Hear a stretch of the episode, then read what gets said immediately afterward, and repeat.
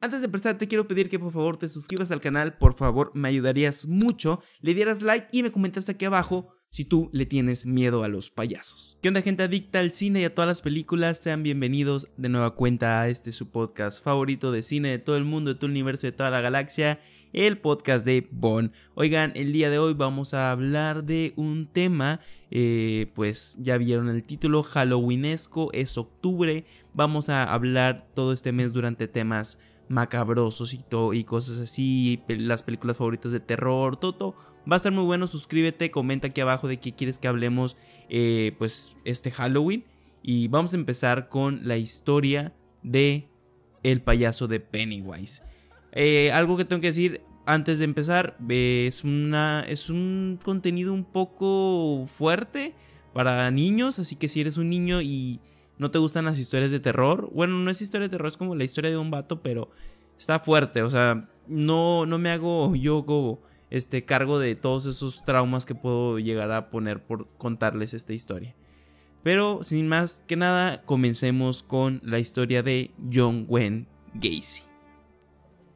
¿Quién no se ha topado con imágenes de este payaso Pennywise?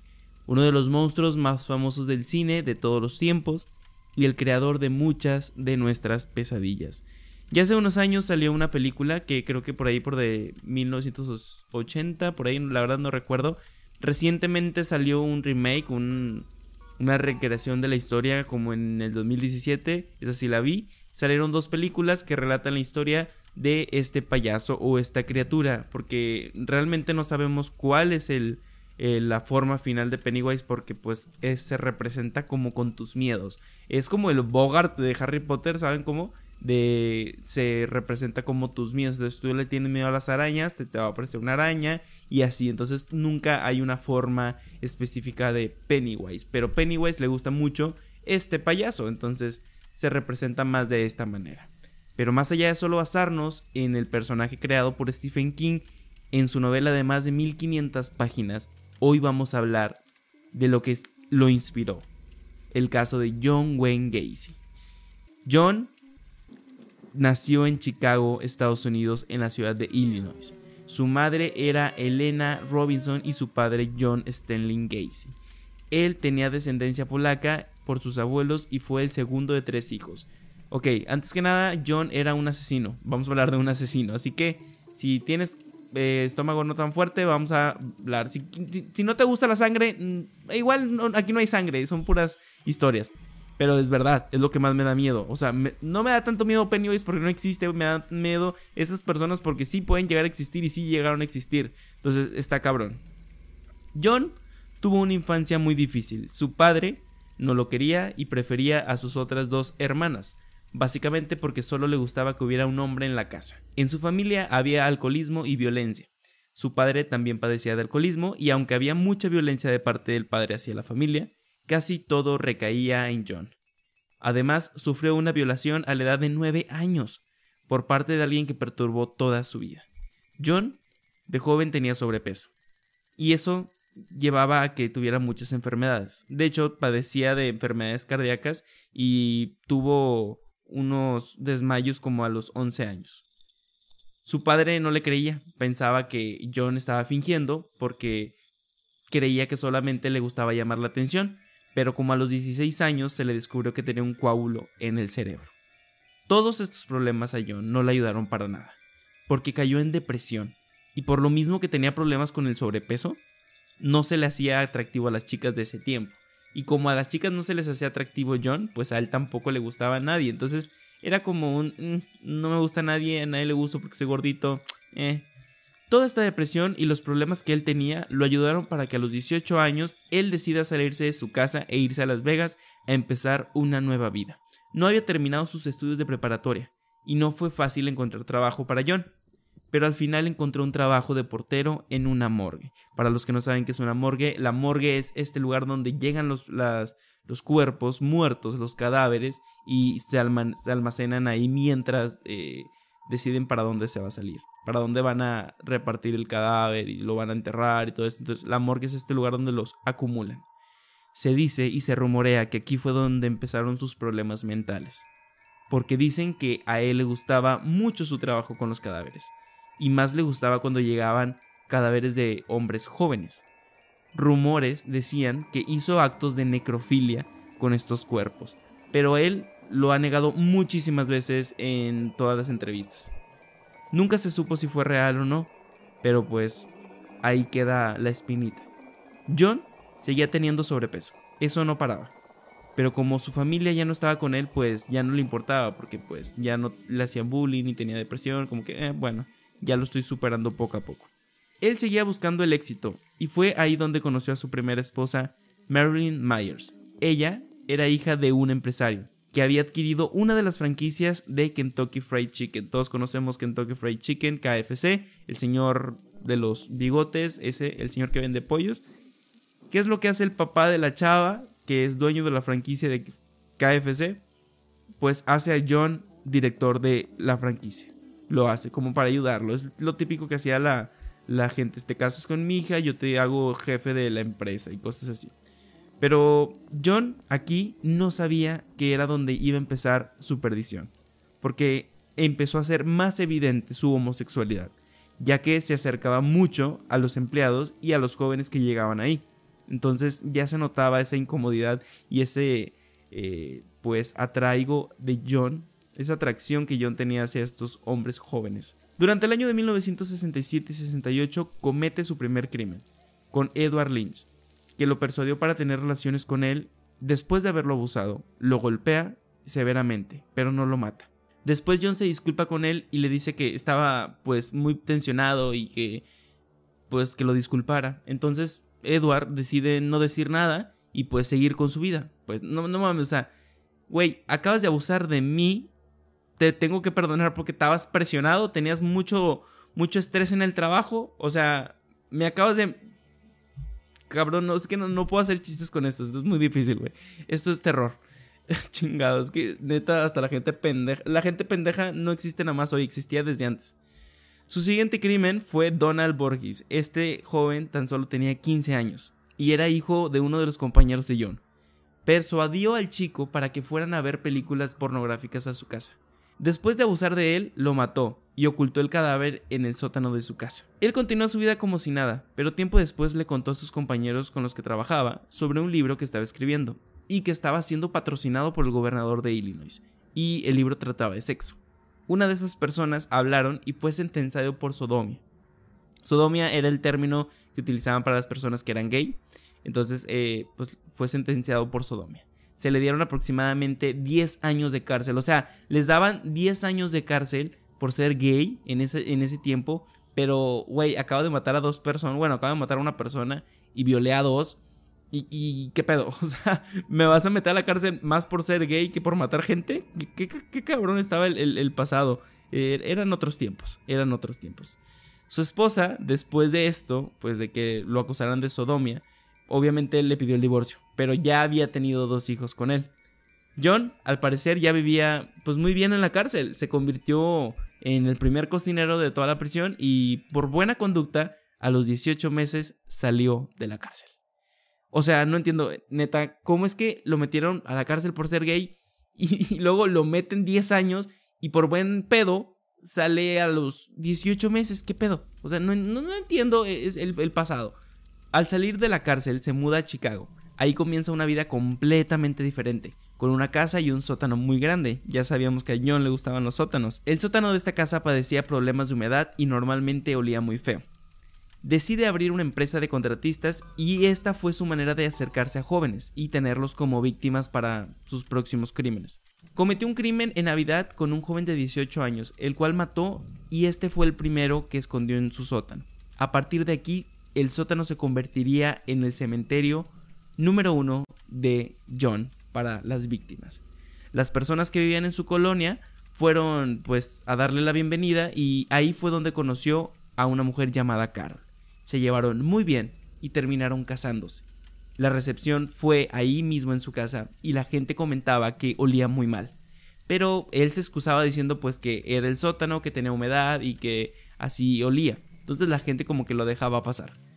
John quería meterse más en la comunidad y fue ahí donde él decide hacerse un traje de payaso. Aquí es donde empieza la cosita de Pennywise y del payaso de It. Según él, se maquillaba y se vestía de payaso para darle felicidad a todo el vecindario. Trabajó de animador de fiestas y llegó a ser reconocido incluso por el gremio de payasos, como el sindicato de payasos, ¿va? reunía fondos para hospitales e incluso iba a visitar a niños enfermos. Qué miedo. O sea, si yo estoy enfermo y me visita un payaso, es como que, no, chingas a toda tu madre, güey. Aléjate de mí, estoy en coma, no te me acerques, no quiero morir ahorita. no mames. Empezó a tener problemas con los empleados porque John era un señor muy tacaño. Tuvo problemas con uno de ellos llamado John. Y pues como John tenía problemas de deudas, nuestro payasito Pogo lo invita a su casa para platicarlo, para resolverlo. Aquí el señor acepta. Y pues lo que hizo Pogo, lo que hizo John, fue violarlo y estrangularlo. Qué buena manera de resolver problemas, Pogo. Oye, tienes deudas, no hay pedo. Déjate mato y déjate violo, no hay tanto pedo. Chinga, es que no puedo, no puedo hacer chistes de este pedo, güey. Unos años después, su esposa se divorció de él por sospecha de engaño y eso le dio paso libre a John para traer más víctimas a su casa. O sea, ¿qué pedo? La esposa decide separarse por miedo a engaño, pero, o sea, venía siendo gay y mata gente ahí en su misma casa. No entiendo cómo la gente no notaba nada. O sea, olía de la chingada el sótano de John y ahí que no pasa nada, creo que me estaba poniendo el cuerno, no mames. Ahí fue donde comenzaron a desaparecer muchos jóvenes durante toda esta época. Incluso los vecinos decían que llegaron a escuchar gritos, pero creían que John pues estaba con una persona con, o sea, que estaba teniendo relaciones homosexuales y pues decían como que pues lo dejaban pasar. Pero no entiendo qué pedo. O sea, estás escuchando, eres tú el vecino de, del asesino este. Estás escuchando gritos. No, no hay pedo, deben de ser. Es que así gritan los gays. O sea, güey, evidentemente no. O sea, me, me, me sorprende la ignorancia de esa gente. Ay, no, es que hacían de gritar hacían de gritar porque como si los mataran. No mames, o sea, no, entiendo, no entiendo neta qué pedo con esto. Muchos jóvenes llegaron a denunciarlo, pero debido a la reputación que tenía John, pues la policía no lo creía, no les creía nada. Hubo incluso una vez que John invitó a tomar algo a una persona que se había encontrado en la calle. Este era Jeffrey. Lo dopó con cloroformo y cuando despertó ya se encontraba amarrado en la pared de John. Ahí lo viola y lo golpea en muchas ocasiones. John pensó que ya lo había matado, pero horas después Jeffrey despierta. Va a acusarlo a la policía, pero no le creen. John seguía enterrando cuerpos en su casa como si no hubiera un mañana y aún así continuaba haciendo fiestas en su casa. Los vecinos seguían notando el olor, pero nadie decía nada. No entiendo cómo que... Como que huele a muerto, ¿no? Sí, ha de, ser porque es gay. O sea, no mames, no entiendo a los vecinos, vecinos tan pendejos. Pero la suerte de John empezaba a cambiar cuando intentó hacer lo mismo con un hombre llamado Robert Pist, que según le contó a su madre que iba a visitar a un hombre, que este era John, para que lo contratara en un trabajo. Robert no regresó a su casa, y esto alertó a su madre, Después, la madre pide una orden de registro para la casa de John Gacy. Mientras le daban la orden, John se estaba encargando de esconder el cuerpo. Ya que tenía el sótano repleto de cuerpos, lo tuvo que poner en el ático. Los policías no encontraron nada, porque al parecer, pues no llegaron hasta el ático, como que nada más entraron, pues ahí abajito en la casa. Tiempo después, John intentó escapar, pero le falló el carro. Qué mamada, qué mamada que quieres, eres un asesino te están persiguiendo los talones, güey, y te falla el carro. Es como que ni para eso tienes, cabrón. O sea, sí tienes, tienes para matar a un cabrón con un cuchillo, pero no tienes para un pinche carro bueno, para tus movidas buenas. Tuvo que pedir una grúa, pinche un pendejo. Tuvo que pedir una grúa y regresó al pueblo. O sea, estás huyendo de este lugar, güey, porque te están siguiendo. Pero no.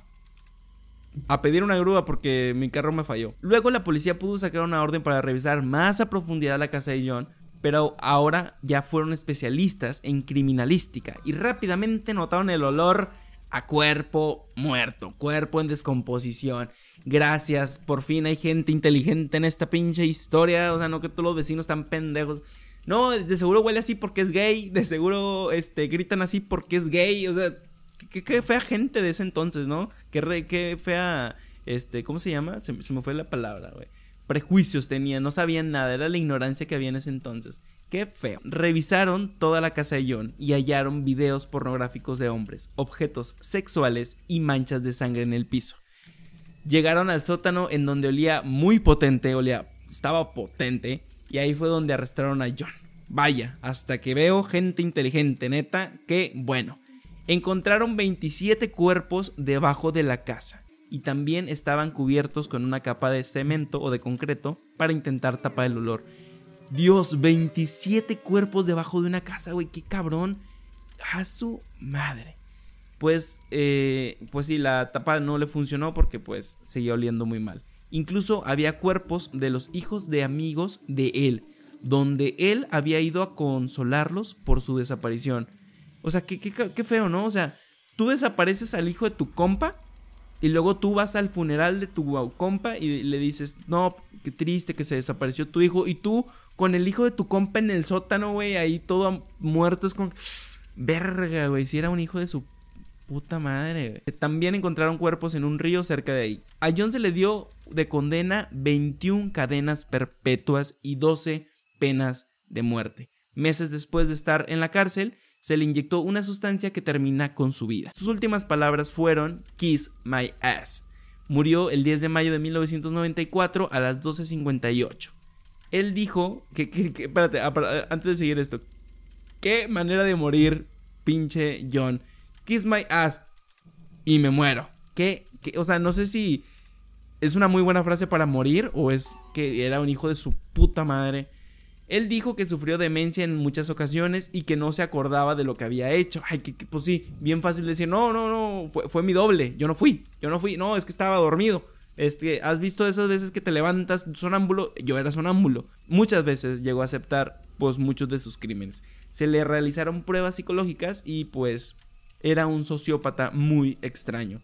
Mientras estuvo en la cárcel, pintó muchos cuadros relacionados con Pogo el payaso, de algunos asesinos seriales que eran sus favoritos y de uno de los cuadros pintó eh, el payaso Pennywise, que aquí fue donde se inspiró eh, Stephen King para hacer a Pennywise, al payaso de It.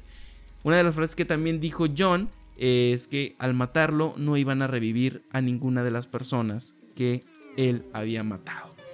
Y creo que esta es toda la historia de John Wayne Gacy, el asesino del payaso, el asesino, el pogo, el payaso, el asesino. Está, está, fuerte, güey, está muy, muy potente. O sea, qué, qué cabrón que de... Ay, no, es neta. No, no tengo palabras para decirlo. ¿Qué, ¿Qué opinas de esta historia? Tú, lo que me están escuchando en Spotify, los que me están escuchando en YouTube, los que me están viendo, ¿qué opinas de esta historia?